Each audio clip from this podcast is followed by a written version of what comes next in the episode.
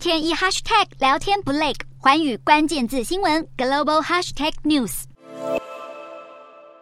天都还没亮，一架北京航空的飞机就飞抵南太平洋岛国所罗门群岛。中国外交部长王毅展开十天访问行程，要走访与中国建交的八个太平洋岛国。嘴上说是要促进和平，但实际上恐怕并非如此。美国总统拜登前脚才刚结束亚洲行，中国后脚就开始前进太平洋。王毅从五月二十六号到六月四号要接连访问所罗门群岛、吉里巴斯、萨摩亚、斐济。东加、万纳度、巴布亚纽几内亚以及地文，路透社取得外交文件，揭露中国有意寻求和十个太平洋岛国达成涵盖警务、安全和资通讯合作的区域性协议。外界忧心这会对区域稳定造成严重威胁。中国先前已经和所罗门群岛签署安全协议，势力深入澳洲和纽西兰的后花园。现在显然野心更大，想要整个太平洋地区通吃，更加引发美国和澳纽的担忧。不过，并非所有太平洋国家都赏脸。密克罗尼西亚联邦总统就担心，这可能会影响各国主权，以及引发中国和西方之间的新冷战。澳洲新总理艾班尼斯已经承诺，将会对气候问题提供资金给太平洋岛国。澳洲外交部长黄英贤也在二十六号造访斐济，